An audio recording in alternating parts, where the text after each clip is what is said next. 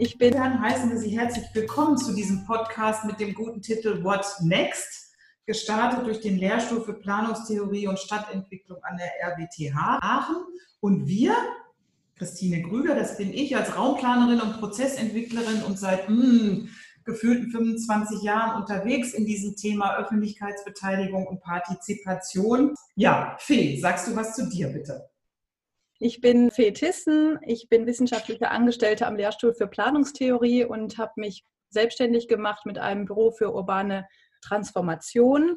Ich bin schwerpunktmäßig mit Planungsprozessen beschäftigt, sowohl in der Praxis als auch forschend und lehrend, die, wo einfach Dialog und Beteiligung sehr wichtig sind. Und das führt uns eigentlich auch zu diesem Thema heute weil wir natürlich uns ganz stark fragen, was macht denn eben diese Pandemie, diese Krise, die verringerte Möglichkeit zu Präsenzveranstaltungen mit unserer Profession und auch mit den Planungsprozessen. Ich möchte dann noch Klaus Selle vorstellen. Klaus Selle war ja Inhaber des Lehrstuhls für Planungstheorie und Stadtentwicklung in Aachen und ist außerdem tätig mit seinem Büro Netzwerk Stadt, wo er Forschung, Beratung und Kommunikationsangebote durchführt. Und er ist eben Wegbereiter der Öffentlichkeitsbeteiligung in Stadtentwicklungsprozessen und hat sich da eben sowohl forschend als auch praktisch sehr stark mit über viele Jahre jetzt schon auseinandergesetzt und gerade zuletzt vor kurzem noch mit seiner Publikation Anstiftung zur Revision da auch noch mal kritisch mit auseinandergesetzt. Ja, und ich freue mich, den Oliver Merker vorstellen zu dürfen. Er ist im Grunde genommen der Pionier der Online-Beteiligung. Und was ich vorhin vergessen habe zu sagen, ist, dass meine drei Gesprächspartner und Partnerinnen natürlich aus NRW kommen. Also wir freuen uns auf jeden Fall, dass wir Sie beide mit dabei haben. Und ich werte jetzt mal Klaus Seller als ein Vertreter der analogen Welt der Partizipation, Oliver eher in der digitalen Welt. Und wir haben die Blickwinkel der Praktiker und Praktikerinnen und der Wissenschaftlerinnen dabei. Insofern sind wir jetzt ganz gespannt auf unser Gespräch. Ja, was hat uns eigentlich veranlasst, jetzt mit Ihnen dieses Gespräch zu suchen? Und es fühlt sich schon wie eine Ewigkeit an, aber Mitte März ging ja der Shutdown los und wir waren am Anfang vielleicht noch ein bisschen erleichtert, dass auf einmal plötzlich freie Zeit da war. Zunehmend machte es uns aber dann doch Sorge, dass große Veranstaltungen in unserem Bereich abgesagt wurden. Und auch bei Gemeinderäten stellen wir fest, dass deren Entscheidungsprozesse ganz anders gelaufen sind, sei es durch Videokonferenzen oder Umlaufverfahren. Insgesamt wurde festgestellt von einigen Gesprächspartnern, dass sie sagten, naja, aber so richtig Verständigung oder Konfliktlösung haben wir da möglicherweise nicht hingekriegt. Sprich, wir stellen fest, die Kommunikation und die Kooperation der vielen Akteure, die bisher an den Prozessen beteiligt waren, befinden sich gerade in so einem, in so einem Wechselbad zwischen Krisen- und Pausenmodus. Wir möchten eigentlich, so wie der Titel auch schon aufgebaut ist, zunächst mal generell danach fragen, was bleibt, was kommt neu, was wird sich verändern wie hat sich diese Pandemie jetzt auf dialogische und beteiligungsorientierte Stadtentwicklungsprozesse ausgewirkt? Und was müssten Städte oder Kommunen oder auch wir als Prozessbegleitende tun, um uns da fit für die Zukunft zu machen, weil manches vielleicht auch tatsächlich eben bleiben wird.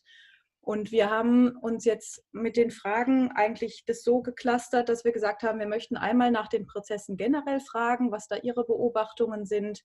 Wir möchten gucken, wie sich die Formate verändern, weil sich eine Grenze zwischen den Offline-Formaten, wie wir sie überwiegend kannten oder durchgeführt haben, hin zu digitalen Formaten verschiebt und gerade neu justiert wird.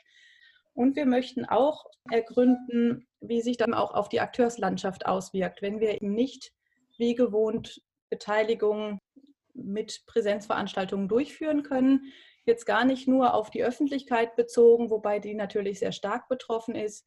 Aber es gibt auch Kommunen, wo regelrechte politische Pausen stattgefunden haben, wo man eben auch mit Wirtschaftsakteuren nicht mehr so im Gespräch ist, wie man es gewohnt war. Also das ist ja eigentlich in alle Akteurssphären hin gibt es da Veränderungen. Ja, das ist unser Anliegen und ich würde sagen, wir geben Ihnen jetzt das Wort und steigen ein. Christine. Ja, aber bevor wir so fachlich einsteigen, würde uns natürlich interessieren, wie haben Sie so die Krise erlebt? Was hat Sie da am Anfang umgetrieben? Was treibt Sie jetzt um? Stellen Sie da Veränderungen fest? Also wenn ich das auf eine etwas äh, kurze Formel bringen will, ich bin schlagartig zu dem Rentner geworden, der ich nie sein will. Diese Begrenzung sozusagen auf einen sehr engen räumlichen Bereich und der mhm. Ausfall praktisch aller, also es ist ja vorhin schon beschrieben worden, praktisch aller Anlässe mit anderen über spannende Fragen, welcher Art auch immer zu reden. Mhm. Äh, das war schon so eine Art Deprivation. Mir ist dabei auch deutlich geworden, dass man natürlich viel Kommunikation substituieren kann, aber die Nebenbei-Kommunikation nicht. Also alles das, was man so, wenn man irgendwo bei einem Planungsfall vor Ort war, was man dann so zwischendurch in der Pause besprochen hat oder was einem nur so aufgefallen ist, indem man da war vor Ort, all diese alltäglichen Anregungen, die sind einfach weggefallen. Mhm. Da ich mhm. jetzt auch nicht alltäglich eine Institution um mich herum habe, sondern mhm. eigentlich nur in meinen Arbeitstagen beim VRW immer dann wieder in einem größeren Haufen war. Das fiel auch alles weg. Und äh, das habe ich schon sehr, sehr stark als Verlust empfunden. Mhm. Vor allen Dingen als Verlust von Anregungen. Denn daraus bezieht man die meisten Anregungen, mhm. nicht aus Büchern, sondern aus diesen Alltagskommunikationen, welcher Art auch immer. Gleichzeitig habe ich natürlich gelernt, dass man sehr vieles sehr gut auf diese Weise, wie wir es jetzt auch machen, erörtern kann. Also ganz viele fokussierte Gespräche über Fach- und Sachfragen sich sehr gut äh, so organisieren. Und ich will bei der Frage, was bleibt, hoffen, dass wir uns eine ganze Reihe von Fahrten zu völlig leeren Terminen, wo man vier Stunden Fahrzeit hat und anderthalb Stunden Unsinn erzählt, dadurch ersparen können, dass wir das online machen das ist sozusagen eine, sehr ambivalente Erfahrung, aber ich habe einiges über Kommunikation gelernt. Sagt der große Kommunikationsprofessor. Vielen Dank, Klaus Selle. Oliver, wie ist es dir ergangen? Großer, großer Betrieb, du triffst deine Leute oder alle im Homeoffice? Alle im Homeoffice seit ja, Mitte März. Wir fahren unser Büro, also es gibt so Vereinzelte, die wieder im Büro sind, nächste Woche Montag wieder zu, auf 50 Prozent hoch. Mhm. Daran müssen wir uns erstmal gewöhnen, was es heißt, sich wieder im Alltag zu treffen, wie Klaus es gerade gesagt hat. Das ist lustigerweise auch eine gewisse Entwöhnung. Also bei uns ist es so, kann man sagen, gab es so drei Phasen. Vor allen Dingen bei unseren Kunden, nämlich erstmal eine erste Phase Starre, ganz viele Projekte, egal ob sie online oder vor Ort äh, durchgeführt wurden, oder begleitet werden von uns, haben sich erstmal verzögert. Es gab natürlich auch Umsatzeinbrüche von all den Dingen, die vor Ort stattfinden sollten, weil wir ja sehr viele Prozesse crossmedial begleiten und versuchen ja vor Ort und online äh, seit jeher miteinander zu kombinieren. Also erstmal alles auf Stopp und es war auch schwierig, irgendwie Ansprechpartner zu finden, weil sich jeder erstmal sortiert hat.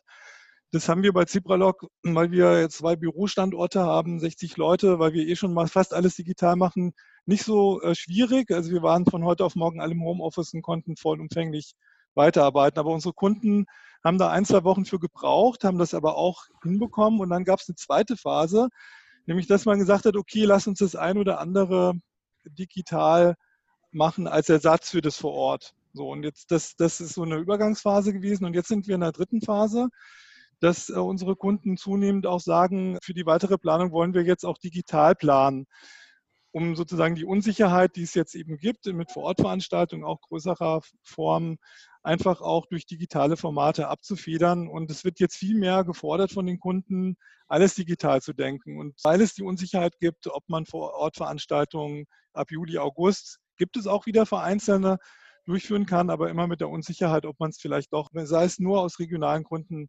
absagen muss. Also diese drei Phasen gab es. Und äh, bei uns wurde auch alles durcheinander gerüttelt. Viele Projekte haben sich verschoben. Jedes Projekt, was sich verschiebt, hat auch neue Aufwände. Das muss man viel organisieren. Es sind sehr viele neue Projekte dazugekommen. Also wir sind so richtig durcheinander gerüttelt worden. Und ich denke auch, dass ich auch die Erfahrung mache, äh, genauso wie Klaus, zu sagen, dass äh, vieles noch mehr funktioniert auch ohne Dienstreisen. Also ich war wie fast alle ähm, von uns eigentlich täglich in irgendeinem ICE unterwegs. Ich bin seit drei Monaten kein einziges Mal einen Zug von innen mhm. gesehen. Und das geht auch. Das ist eine neue Erfahrung, dass auch Kunden uns Einladungen zu Videokonferenzen schicken. Also ich glaube, die Zukunft wird viel weniger Dienstreisen mit sich bringen und dass man viel, vieles effizient über Videokonferenzen machen kann. Aber was auch fehlt, was sowohl den Zebras fehlt, ähm, wir hatten gerade einen Gesamtschiff-Fix, den machen wir immer online, aber was auch den Zebras fehlt, ist das Gespräch an der Kaffeemaschine, äh, Befindlichkeiten, das alltägliche Beobachten, wie Klaus Ellis gerade gesagt hat. Das, das fehlt uns sowohl intern in der Teamarbeit als auch mit dem Kunden. Und natürlich auch mit der Fachlichkeit, mit der Community, diesen Austausch die man sehr bewusst, also man muss sozusagen das Informelle auch ganz formal anstoßen. Wir machen zum Beispiel auch Zoom-Meetings zum Kaffee trinken und sozusagen das Informelle, das stellt sich nicht von alleine ein. Ähm, es ist paradox, es kann sich ja eigentlich auch nicht, selbst wenn man es versucht zu initiieren, von alleine einstellen. Das haut nicht irgendwie nicht so richtig hin. Ja, du hast jetzt schon sehr viele von diesen Veränderungen, die ihr beobachtet habt, in diesen Phasen beschrieben und alle sind jetzt erstmal teilweise glücklich, dass es weniger Reisen gibt, dass einiges digital erledigt wird. Dennoch gibt es da nicht auch, Klaus Selle, so ein bisschen Bauchweh, wenn wir plötzlich so aufs Digitale springen? Also die Frage vorweg, sehen wir da nicht auch schon ein paar Stolpersteine? Also ich stelle fest, dass ich mit, mit Leuten, die mir vertraut sind, in diesem kleinen Chat hier mit vier Leuten kann man wunderbar sich austauschen, auch möglicherweise verständigen. Aber wenn es plötzlich darum geht, 100 Leute, 200 Leute mit reinzurufen ins Digitale, beziehungsweise auch umgedreht, 100, ähm, 200 Leute möglicherweise August, September in einen Raum. Wie sieht das mit Hygiene- und Abstandsregeln aus? Sind das noch unsere lebendigen Dialoge? Also ich will jetzt nicht das Inhaltliche schon so vorwegnehmen, aber das ist das Erste, was, was mir so kommt, wenn wir alle erstmal sagen, oh prima, wir gewinnen, aber verlieren wir nicht möglicherweise auch was? Wie sehen Sie das, Herr Selle? Ich muss mich nochmal verwahren gegen die Klassifikation. Ich bin ein Vertreter des Analogen. Und zwar aus zwei Gründen. Erstens sind wir, glaube ich, alle der Meinung, dass man ohne analoge Kommunikation auch nicht arbeiten kann. Also das heißt, die wirkliche Welt spielt schon eine Rolle. Und ich mhm. würde mich dann in einem zweiten Sinne tatsächlich jetzt mal ein bisschen provokant formuliert als ein Vertreter der wirklichen Welt darstellen wollen. Außerhalb unserer Verfahren meine ich damit ausdrücklich. Denn ich meine, wir müssen uns klar machen, so wie wir hier zu viert jetzt sitzen, kennen wir eigentlich nur Verfahren, zu denen wir gerufen werden. Das heißt, da ist irgendwas schiefgelaufen, da will ein Bürgermeister sich in besonderer Weise profilieren oder ein Planungsdezernent. Oder es ist eine Kommune, wo der rare Fall es schon eine Planungskultur gibt, in der man das automatisch macht. Alle anderen 90 Prozent der Stadtentwicklungsprozesse verlaufen ganz anders. Ich habe aus gegebenem Anlass, weil ich wissen wollte, wie denn jetzt die Gemeinden die frühzeitige Öffentlichkeitsbeteiligung organisieren, mal so einen Nachmittag im Netz verbracht und recherchiert und festgestellt, eine erschreckend große Zahl, ich würde fast vermuten, mehr als die Hälfte aller Paragraph 3 Schritt 1 Verfahren mhm. laufen völlig ohne Dialog. Ich hatte das immer als so eine Art von, naja, Regel, also Turnhalle rein und schimpfen und dann weitermachen, äh, habe ich gedacht. Das ist der Normalfall. Nein, der Normalfall ist die klassische preußische Auslegung. Ende. Und für die ist äh, die einzige Frage, ist noch Personal da, was dazu aufpassen muss, dass die Leute reinkommen und wieder rausgehen. Das heißt also, in einem ganz großen Teil dessen, was ich überblicke, nämlich Stadtentwicklungsprozesse, Bauleitplanungsprozesse, braucht man das gar nicht was wir gerade jetzt als mögliches Problem beschrieben haben. Also das ist das eine. Also ich glaube, wir müssen uns immer klar machen, wir reden über Inseln. Die sind nicht immer die Inseln der Glückseligen, mhm. sondern auch Schlimmeres. Aber wir reden über Inseln in einem Meer von Abarbeiten von administrativen Verpflichtungen. Punkt. Mhm. Die frühzeitige Öffentlichkeitsbeteiligung ist Bestandteil eines administrativen Verfahrens und wird als solches von der übergroßen Zahl aller Verwaltungen bearbeitet.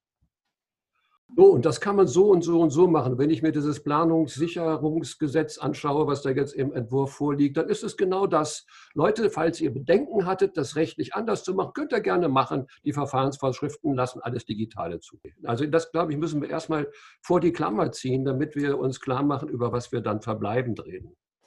Und das ist ja genau der Punkt. Also welche Beschränkung bringt dieses Plansicherungsgesetz jetzt eigentlich auf die Zukunft der Beteiligung? Ja, kann man damit nicht wunderbar sagen, oh, die ganz unbequemen Projekte, wo ich weiß, da sind meine Lieblingsbürger und Bürgerinnen dabei, die sehr vehement ihre Einzelinteressen vertreten werden, die kann ich damit aber wunderbar ausklammern oder verschieben in dieses schriftlich oder digitale. Ja? Das kann für einen schmalen Prozentsatz so sein. Die anderen interessiert es nicht, weil sie es ohnehin nicht wollen und auch nicht mhm. machen. Das ist die, der Kern der Botschaft, die ich gerade loswerden wollte, dass mhm. es einen riesigen Ausschnitt sozusagen von Wirklichkeit gibt, den wir gar nicht im Blick haben. Die müssen nicht darüber nachdenken, ob sie Bürgerversammlung machen oder gar, ob sie sie gut oder schlecht machen oder gar noch ein alternatives Verfahren machen, sondern sie legen das Zeugs aus, machen es ortsüblich bekannt und fertig. Und sie haben schon längst, wenn es eine Gemeinde ist, wo es ein irgendwie geartete technische Voraussetzung dafür gibt, ist ja nochmal ein anderes Problem, müssen wir gleich nochmal darauf eingehen, haben schon längst erkannt, dass man das natürlich auch im Netz machen kann. Also so gesehen äh, ändert das für die gar nichts, außer dass sie jetzt Rechtssicherheit haben, falls sie sie vorher nicht hatten, was aber bei der frühzeitigen Öffentlichkeitsbeteiligung gar nicht der Fall war. Das ist das eine. Das ja. andere ist, ich hätte die Hoffnung, wenn ich jetzt konstruktiv werde, für die Verfahren, wo es denn Leute gibt, die wirklich ernsthaft beteiligen wollen, dass die so ein paar basale Regeln wieder beherzigen. Nämlich nicht sagen, wir wollen möglichst viele beteiligen, sondern wie kriegen wir die, die wir für diesen Fall brauchen, angesprochen, auf geeignete Weise. Also eine ganz andere Ökonomie auch wieder, vielleicht als Zwang da ist, äh, gewissenhafter das Scoping zu machen, die Akteursanalysen zu machen und von da aus dann eine Kommunikation aufzubauen, die sehr viel schmaler, aber intensiver und besser ist, wäre jetzt meine positive Hoffnung. Aber mhm. die bezieht sich ohnehin nur auf die Inseln der wenigen Verfahren, wo man hohe Qualität will. Oliver Merker, wie ist deine Sicht auf diese von mir eher pessimistisch geäußerten äh, Aspekte? Ich glaube, dass es tatsächlich hilft, darüber zu sprechen, worüber wir reden, weil ich glaube, dass nämlich die Frage letztendlich von der Beteiligungskultur abhängt. Und wenn ich nicht beteiligen will, dann sind die Instrumente auch wurscht. Also genau. letztendlich genau. ist die Frage, ob wir analog oder digital beteiligen, eine zweite Frage, weil wir reden immer noch über Partizipation. Und wenn Partizipation nicht gewollt ist, dann ist es letztendlich auch zweitrangig, mit welchem Beteiligungskanal ich die Beteiligung schlecht umsetze oder gar nicht umsetze. Andersrum formuliert ist die Frage, ob ich digital oder äh, vor Ort beteilige, wenn ich es wirklich will, ist gar nicht so relevant, könnte man auch sagen, weil letztendlich die Kultur, die Haltung, die Frage, wie ich jemanden anspreche, viel wichtiger ist und der Kanal, das Instrument, ob das eine Turnhalle ist ähm, oder ob ich in den Raum gehe oder ob ich das asynchron oder synchron mache äh, über online, ist immer zweitrangig, weil ich immer erst die Frage stellen muss, wieso will ich überhaupt wen, warum, mit welchen Zielen beteiligen. Und dann ist die Frage, ist online oder vor Ort besser oder schlechter geeignet? In der Frage von Corona hat sich das dann darauf reduziert, welches Online-Format im Vergleich zu anderen Online-Formaten ist besser geeignet, weil ich ja sozusagen keine Alternative hatte, vor Ort zu sein. Das ist vielleicht der große Unterschied. Aber am Ende des Tages ist es tatsächlich ein sehr großes Vergrößerungsglas, ob vor Ort oder digital, weil sich für mich immer die gleichen Fragen stellen. Ja, also Vor-Ort-Kommunikation kann restriktiv sein. Das kommt immer darauf an, wie ich gestalte oder selbstselektiv. Es kommen nur bestimmte Leute ich mache ein Framing, wo ich nur mit einer bestimmten Sprache eine bestimmte Kultur anspreche, bestimmte Kulturpraktiken ermögliche und andere ausschließe. Und das mache ich online ganz genauso. Und ich glaube, die Frage des Verlagerns ins Online stellt uns immer wieder die Frage der Gestaltung der Beteiligung, wen, wer ist der Gewinner und wer ist der Verlierer von den Leuten, die ich eigentlich als Zielgruppe habe. Und da muss ich natürlich auch erstmal meine Zielgruppe kennen. Ja, und ähm, ich glaube, dass es am Ende des Tages reden wir immer über Beteiligung und die Frage online stellt letztendlich, führt uns immer wieder zurück auf die Ursprungsfrage, wen will ich warum eigentlich beteiligen und was mache ich mit den Beteiligungsergebnissen. Und wenn ich die nicht beantworten kann, dann brauche ich eigentlich auch nicht darüber zu sprechen, ob online oder vor Ort besser oder schlechter ist. Ich bin jetzt ein bisschen sprachlos, weil für mich immer diese Grundsatzfrage, beteiligen oder nicht beteiligen, Davon sind wir jetzt erstmal ausgegangen, dass wir ja einen gewissen Standard der Beteiligung der kommunalen Planung, Regionalentwicklung und so weiter erreicht hatten, hinter dem wir nicht zurückfallen wollen. Jetzt kriege ich aber so ein bisschen mit, dass ich höre, naja, einigen Kommunen ist es möglicherweise recht, wenn wir das jetzt als Routine abarbeiten können auf dem digitalen Wege, so habe ich Herrn Selle verstanden, na dann arbeiten wir das halt ab mit der Auslegung und der örtlichen Bekanntmachung. Dann sind wir mit dem Paragraphen 3 Absatz 1 völlig d'accord mit der Verteidigung. Und jetzt höre ich aber eher noch mal raus, nee, nee, egal in welcher Krise wir sind, es gibt immer wieder die Grundsatzfrage, wollen wir zu diesem Projekt und welche Projekte sind es, dann beteiligen. Vielleicht verschiebt sich da ein bisschen was. Wollen wir beteiligen und wenn dann wen und wie? Was haben Sie denn jetzt in den letzten Wochen für Erfahrungen gemacht, wie Kommunen das entscheiden? Also gerade diese Entscheidungsprozesse auch in den Prozessen, die verändern sich ja auch. Gerade wenn es auch Kommunen gibt, wo dann Politik vielleicht gerade gar nicht so arbeiten kann, wie sie das sonst tut, wo Gremiensitzungen ausfallen. Herr Merker, da nochmal an Sie, weil Sie in verschiedenen Prozessen ja auch dann gerade drinstecken oder auch sagen, es kommen jetzt doch mehr Anfragen. Wie erleben Sie das, wie sich Kommunen eben auch öffnen und wie solche Entscheidungen getroffen werden? Der Unterschied ist tatsächlich, dass man jetzt, also dieses crossmediale Denken, was ja eigentlich egal, ob man nur vor Ort oder nur online oder online vor Ort, man denkt ja immer crossmedial, weil man ja selten nur ein Format anbietet, sondern man bietet ja in der Regel ein Verfahren an, das in das Planungsverfahren eingebettet ist, was Meilensteine hat, was mit unterschiedlichen Zielsetzungen und vielleicht auch Zielgruppen in unterschiedlichen Formaten etwas erreicht. Und diese Crossmedialisierung, die wurde in den letzten Jahren ja stärker auch digitalisiert, dass man zwischen vor Ort und online hin und her gewechselt ist und im Übrigen auch die Vor-Ort-Veranstaltung immer digitaler wurde. Mhm. Es gibt kaum noch Veranstaltungen, die nicht digital sind, weil die Leute ihre digitalen Endgeräte dabei haben und ob man sie auch ungefragt nutzen. Ja? Also das heißt, die Digitalisierung berührt sowieso alle Ebenen und es ist jetzt so, dass wir die Crossmedialisierung sozusagen zwischen synchron und asynchron eigentlich neu formieren, neu gestalten. Das heißt, das, was wir jetzt gerade machen, die synchrone Kommunikation, da denken ja die allermeisten zuerst dran, das ist sozusagen jetzt die digitale, die digitalen Formate. Aber wir haben ja schon seit 20 äh, Jahren eigentlich ganz andere digitale Formate, nämlich die asynchron, wo eben es nicht notwendig ist, zur gleichen Zeit am gleichen Ort zu sein. Und die Kombination zwischen Formaten, die eher asynchron sind, mit Formaten, die eher synchron sind. Das ist sozusagen gerade, und das wird wahrscheinlich in den nächsten Wochen, Monaten auch noch weitestgehend so sein, das ist die, die neue Form, die sich gerade so ein bisschen im Gespräch mit den Kommunen oder auch mit den Ministerien, Landes- und Bundesministerien ähm, herauskristallisiert. Also wie kombinieren wir synchrone Formate, mit denen man versucht, Nähe herzustellen, ein bisschen versucht auch das zu retten, was es vor Ort ermöglicht mit asynchronen Formaten, wo das überhaupt keine Rolle spielt, wo man, die, wo man sozusagen das Social Distancing ja als Prinzip des Dialoges macht, um dadurch sozusagen zu einer Versachlichung zu kommen oder zu mehr Zeit, zu mehr Perspektivenwechsel, weil man sozusagen die Kommunikation in die Länge zieht. Mhm. Und dieses Wechseln zwischen Komprimieren und, und ich sage jetzt mal Asynchronisieren, das ist das Neue. Und da merken wir, dass die Kommunen so langsam auch anfangen, in diese Richtung zu denken. Und das wird aus meiner Sicht auch, ohne zu viel vorwegnehmen zu wollen, auch ein bisschen mit in die Zukunft genommen, dass wir jetzt auch dieses äh, synchrone Element neben dem vor Ort als zusätzliches dritte Dimension ähm, online auch noch mit in die Verfahrensgestaltung mit aufnehmen werden und dann auch flexibel auf solche Krisen, wie wir sie jetzt gerade haben, reagieren können und das Bürgerbeteiligungsverfahren dadurch überhaupt oder auch Planungsverfahren, die da ja dranhängen, auch dann weniger verzögert werden, wie das zurzeit der Fall ist. Es klingt für mich jetzt, es gibt synchrone Situationen wie diese, dann gibt es sozusagen eine Pause, jeder geht für sich, denkt drüber nach und man kommt dann wieder im Synchron zusammen oder wie stellt man sich das vor? Weil ich überlege gerade, das braucht ja dann wesentlich mehr Zeit, als wir sonst hatten.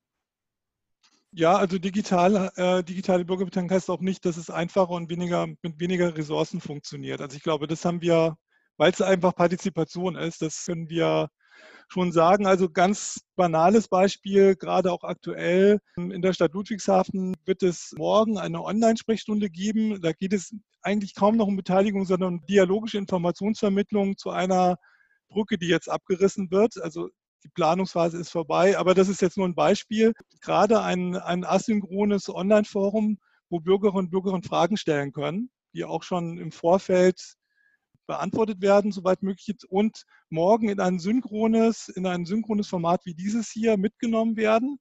Und dann können Bürgerinnen und Bürger zur gleichen Zeit über Chat weiter Fragen stellen oder Nachfragen stellen. Und nach diesem synchronen Moment, der zwei Stunden dauern wird, wird es noch eine Woche asynchron in einem online moderierten Form die Möglichkeit geben, weiteren Fragen zu stellen, die dann auch beantwortet werden. Das heißt also asynchron, synchron und asynchron als ein Formatwechsel. Das ist jetzt sozusagen keine Bürgerbeteiligung, sondern es ist eigentlich nur noch Informationsvermittlung. Aber es gab in Ludwigshafen früher auch schon Beteiligungsverfahren, wo man Bürgerforen mit einem asynchronen Diskussionsforum kombiniert hat.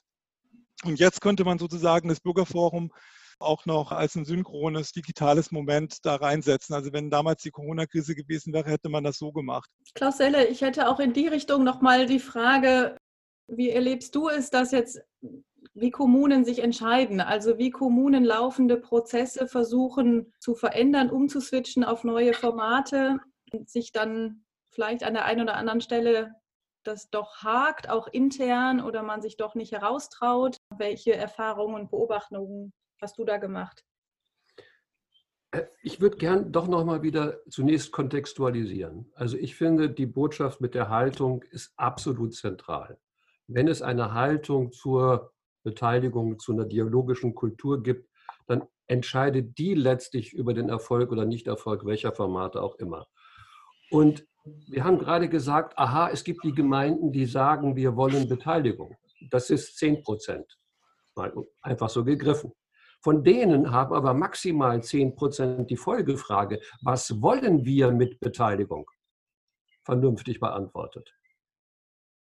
Und warum Beteiligung gewollt wird, kann dann sehr verschiedene Gründe haben. Also mir fallen gerade zwei Fälle ein. Äh, ein Fall ist der, dass vor allen Dingen vorhabenbezogene Bebauungspläne, wo dann ein Investor mit sehr viel Geld sitzt und es nicht los wird und Zwischenfinanzierungen machen muss und anderes, die führen natürlich dazu, dass die Versuchung, dass man jetzt auf das digitale Sparformat umsteigt, also sprich Planungssicherungsgesetz, groß wäre, wenn es im Vorfeld nicht so konflikthaft ist, dass Beteiligung gewollt werden muss. Das heißt, der eigentliche Entscheidungsprozess zwischen den Entscheidern auf der Investorenseite und der Stadt und der Politik läuft natürlich selbstverständlich im Hintergrund weiter. Die mhm. nutzen weiterhin ihre Medien, mit denen sie das auch sonst tun.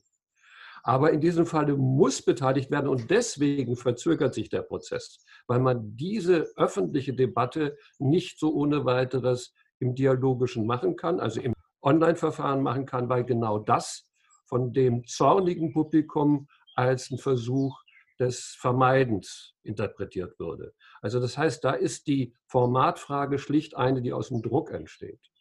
Und ein ganz anderer Fall, aber sehr ähnlich in der Konstruktion, ist eine Senatorin sagt, ich will diesen Konfliktfall in Zukunft bitte schön dialogisch klären und dazu richte ich einen runden Tisch ein und der runde Tisch wird dann mit großen Bohai äh, vorbereitet und wirklich Akteursanalyse gemacht und Vereinbarungen getroffen und, und, und dann kommt Corona, zack. Da würde man jetzt eigentlich sagen, okay Leute, es ist nicht so eilig, es passiert nicht viel, lasst es liegen, bis ihr wieder vernünftig miteinander reden könnt. Nein, sagt die Senatorin, ich muss das jetzt durchziehen. Ich bin politisch in der Pflicht, also macht ihr jetzt bitte schön Dialog online. Jetzt gibt es den nächsten runden Tisch online was ziemlicher Quatsch ist. Aber immerhin mit einer methodischen Neuerung, für mich jedenfalls, die Ortsbesichtigung wird durch einen, wird also durch einen Drohnenflug ersetzt. So, ich wollte damit nur sagen, erst aus diesen Kontexten heraus erklärt sich, was in den Prozessen passiert. Punkt. Da bin ich ganz happy mit dem runden Tisch, der bei uns angefragt wurde, dass wir gesagt haben, Verständigungsprozesse und insbesondere Emotionen, die in einer gewissen Eskalationsstufe einfach da sind, schaffen wir nicht digital zu bearbeiten. Ja? Dafür braucht es das, wie hieß es so schön, nicht nur die Nebenbei-Kommunikation, sondern das authentische Erfahren dessen, wo wir wissen, wie viel nonverbales Kommunikation einfach gegeben wird. Und ich glaube, da liegen einfach die Grenzen. Ist nur schade, wenn die Politik meint, das muss dann trotzdem so durchgeführt werden. Ja, aber wir sind uns in jedem Fall einig, dass es Quatsch ist. Und man ja, wird das nicht anders machen können. Ja. Also man hätte jetzt einfach, lasst es noch ein halbes Jahr liegen, dann sind die, also die Rahmenbedingungen besser, da passiert eh nichts. Aber es gab eben diesen Druck politisch, da wollte jemand sein Wahlversprechen einlösen, also ja. muss es jetzt durchgezogen werden, koste es, was es wolle. Mhm. Wieder nur der Hinweis auf Kontexte, die letztlich mhm. über ja. die Qualität der Durchführung entscheiden.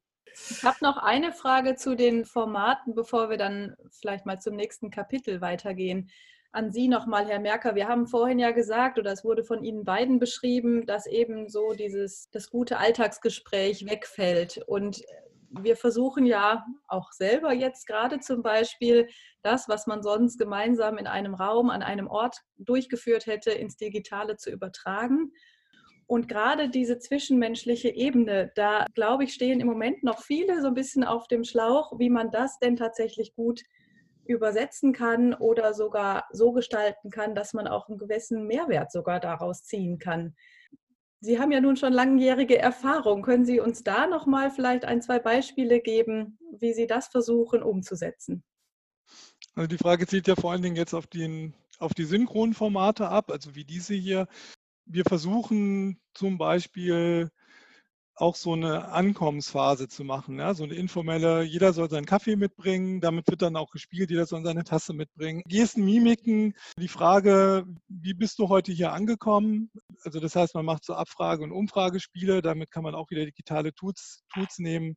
Man fragt, man macht auch so sozio, soziometrische Abfragen, äh, wer ist heute hier eigentlich im Raum? Ja? Also so Stimmungsbarometer, soziodemografische Abfragen, vielleicht auch solche Dinge, die im Raum aufstellen, also Soziometrie nennt man das ja auch, mhm. dass man sich zu bestimmten Thesen stellt und auch die sozusagen auch schon ein bisschen thematisch einrahmen. Das kann man alles online abbilden und das funktioniert auch, um eine gewisse Dynamik und Gruppenbildung hinzubekommen. Wir arbeiten auch sehr stark mit Kleingruppen, das geht. Man braucht allerdings eine sehr, sehr disziplinierte Moderation. Man braucht in der Regel auch mehrere Moderatoren. wenn man jetzt mit größeren Gruppen arbeitet, also 50 aufwärts, und das funktioniert schon. Man muss sozusagen das Informelle sozusagen bewusst zu einem formalen Bestandteil des Ablaufes machen, damit das funktioniert ohne das simulieren zu wollen. Das ist trotzdem was anderes. Also, aber trotzdem dem Bedürfnis, sich auszudrücken, auch mal zu sagen, wie es einem gerade geht, Raum zu geben. Ich möchte gerne noch was äh, zu der Vordiskussion sagen. Ich bin auch der Meinung, dass der Kontext, also dass die Frage, ob etwas online gut oder schlecht ist oder vor Ort gut oder schlecht ist, immer vom Kontext abhängt. Es kann zum Beispiel auch umgekehrt sein, dass es ein verbindliches Verfahren gibt, was schon länger läuft und online angesagt ist, um sozusagen diese Verbindlichkeit und auch die Taktung des Verfahrens aufrechtzuerhalten. Also ganz umgekehrt, als zu sagen, wir steigen jetzt einfach schnell ein, egal wie, machen wir es halt online. Dass es manchmal auch klug ist, etwas zu digitalisieren, um nicht zu lange Beteiligungspausen zu machen. Also in dem Sinne möchte ich das auch an dieser Stelle differenzieren. Und ich bin auch nicht der Meinung, ich glaube tatsächlich nicht, dass Online-Kommunikation mehr oder weniger Restriktionen hat als Vor-Ort-Kommunikation. Ich behaupte, dass Vor-Ort-Kommunikation sehr viele Restriktionen hat, die wir nur nie hinterfragen. Ähm, auch in Vor-Ort-Situationen gibt es Menschen, die weniger sich ausdrucken können, die das unangenehm finden, dass wir Formate machen, wo wir auch Leute bevorzugen, wo wir bestimmte Perspektiven nach vorne drücken, manche nach hinten. Also wir sind immer dadurch, dass wir als Moderatoren gestalten, auch immer dafür verantwortlich für dieses Restriktionsmanagement, sage ich mal. Und online muss nicht heißen, dass es mehr Restriktionen hat, ähm, wenn es denn zum richtigen Zeitpunkt eingesetzt wird. Also wenn das Format an sich sozusagen zum falschen Zeitpunkt kommt, dann hat es natürlich eine große Restriktion. Aber es gibt auch Bürgerinnen und Bürger, die sich melden, äh, endlich kann ich auch mal was sagen oder ich kann auch mal was schreiben. Ich kann mich hier viel besser zum Ausdruck bringen. Ich kann auch mal das Video ausschalten, weil ich mich eigentlich nicht traue, vor vielen zu reden. Also es ist etwas komplizierter an dieser Stelle. Und ich glaube, dass immer der Kontext letztendlich bestimmt, ob ein bestimmtes Format oder Setting, egal wie wir es machen, gut oder schlecht ist. Und dass es nicht die Qualität sozusagen in dem Tool zu suchen ist, nicht zu schnell zu sagen, dass online immer schlechter ist oder vor Ort immer besser. Ich glaube, das würde uns nicht weiterhelfen, genauso wie ich es auch nicht mag, wenn man sagt, eine Planungszelle ist immer besser als irgendwas anderes. Also, wenn, also besser und schlechter war ja nie unser Ziel, das sozusagen, ja, sondern genau. nur den differenzierten Umgang mit diesen ja. Mitteln und genau wie du beschreibst, zu erkennen, dass einiges, was man im Analogen gelernt hat, also wie ist meine Akteurslandschaft, wen brauche ich denn dazu? Klaus Selle sagte vorhin, wir müssen genauer mhm. hingucken. Genau, jetzt haben wir sehr viel über diese Formate gesprochen. Wir haben Input davon gekriegt, wie man lebendig das Synchrone oder Asynchrone gestalten kann.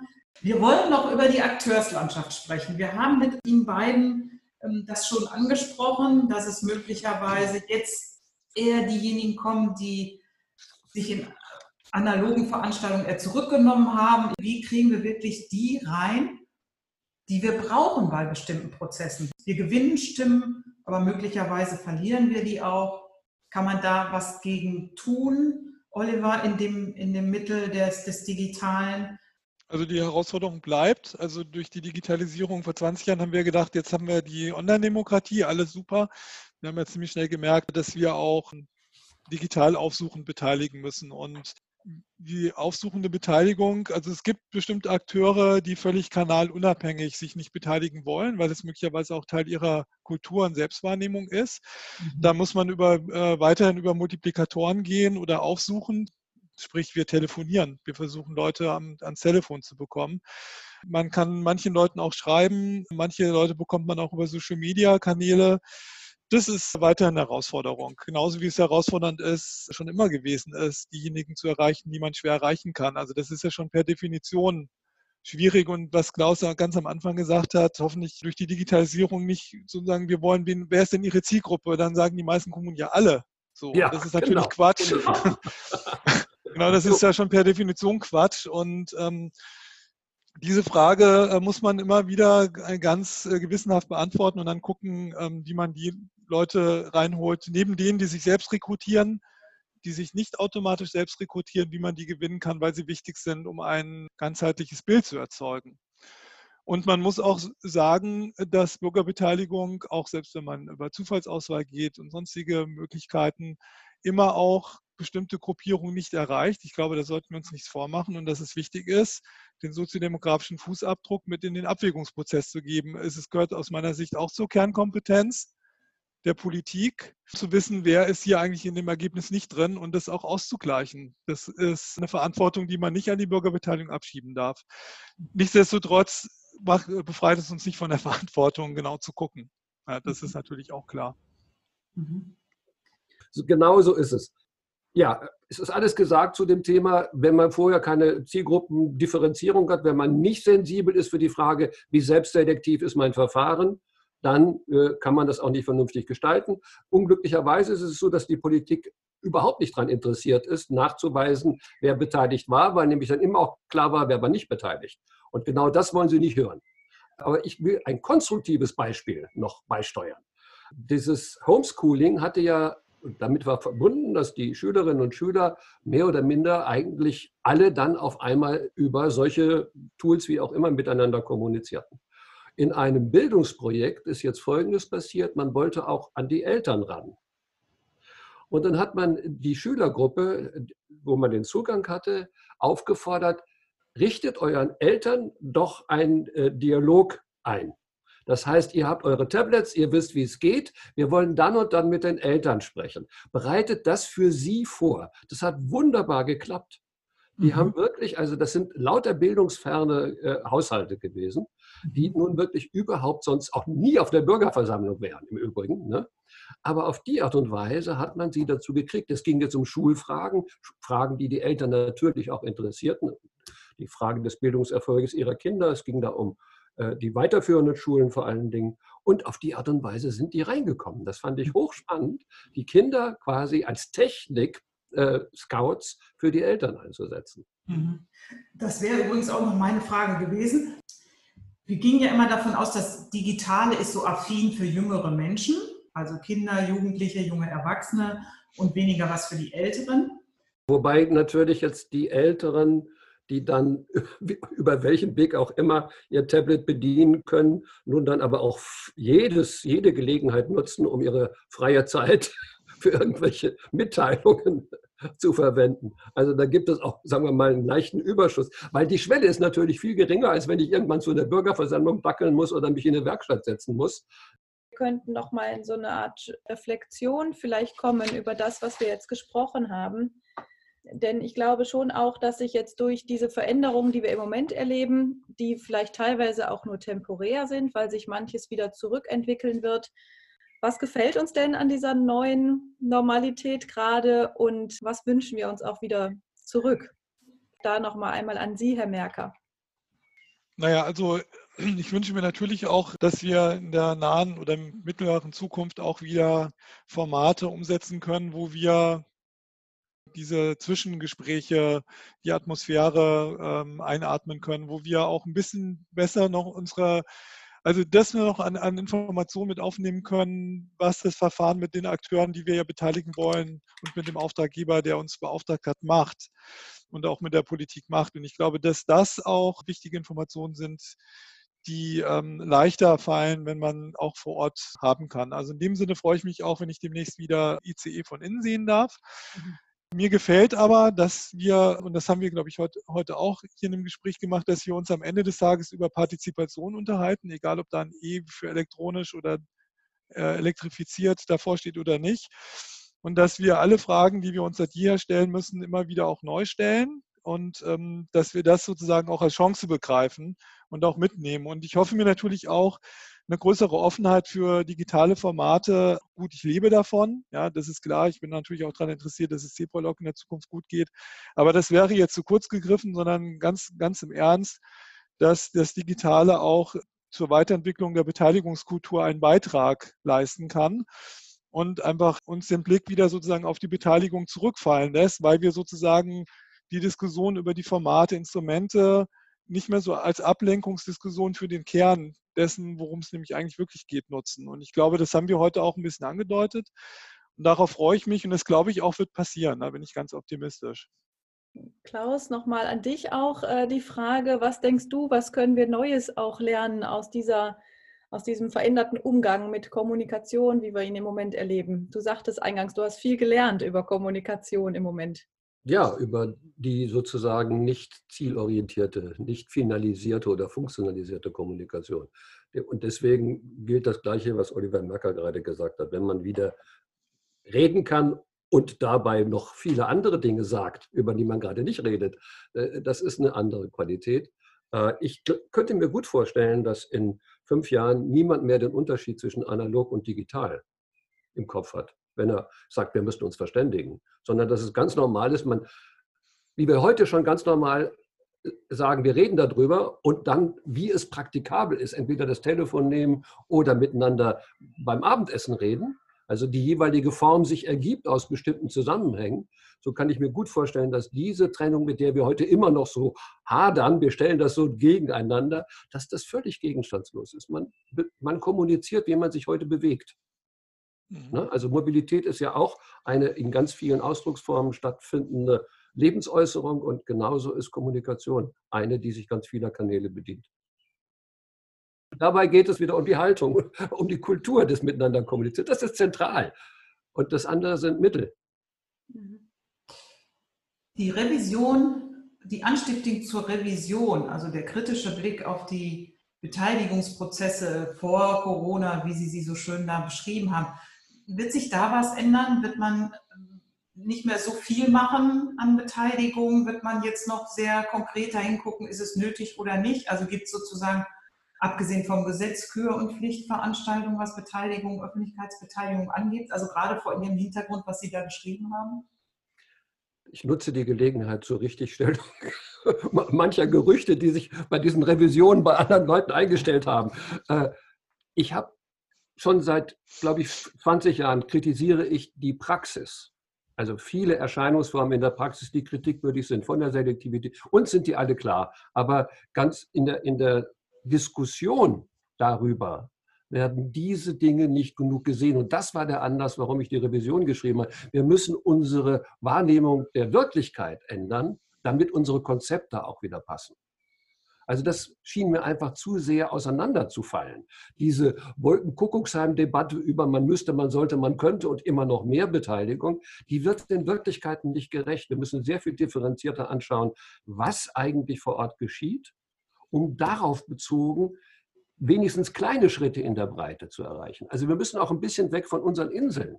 Also die Frage stellen, wie kriegt man das in der Breite? Diese Diskussion, die früher bei Civic schon der Länge und Breite diskutiert wurde, von der Spitze in die Breite, vom Sahnehäubchen zum Schwarzbrot.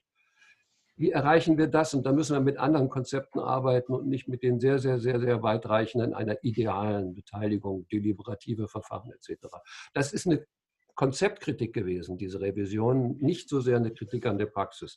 Die ist weiterhin notwendig, aber sie ist auch schon nichts Neues. Vielen Dank, würde ich jetzt erstmal nochmal in alle Richtungen sagen, nach Ärgste, äh, Bonn und auch zu dir, Christine, nach Freiburg. Was ich heute sehr erhellend fand, war, ist, dass es unabhängig von digital und analog, wir immer noch um die Frage der Haltung kämpfen und immer noch darum kämpfen, dass Beteiligung mehr als 10 Prozent in den Kommunen ausmachen sollte. Das ist ja einerseits ein bisschen frustrierend, andererseits gibt es natürlich Mut, das weiterzumachen und sicherlich auch Mut daraus zu schöpfen, äh, was Sie beide gesagt haben. Also ohne das Analoge geht es nicht. Und dann freuen wir uns, wenn wir das auch hoffentlich bald im Herbst mal wieder machen können. Ohne das Digitale aber auch nicht. Ich fand auch einen Begriff heute sehr schön, das digitale Sparformat. Das heißt, dass wir Analogen auch sehr genau gucken müssen, dass die digitalen angemessen eingesetzt werden. Und da hoffe ich natürlich, dass das, also das ist jetzt meine Haltung zum Digitalen viel, viel offener geworden ist aufgrund dieser Krise. Und ich denke, es bringt uns auch Chancen im Analogen, wenn wir aus dem Digitalen was mit hineinnehmen können und dass diese Kombination hoffentlich gut funktioniert, wenn die übergeordnete Frage stimmt. Mhm. Ich bedanke mich ganz herzlich für diese Diskussion. Hat sehr viel Spaß gemacht. Wir werden uns hoffentlich bald dann mal wieder in der realen Welt wiedersehen. Also, schönen Tag noch allen. Ja, gleichfalls.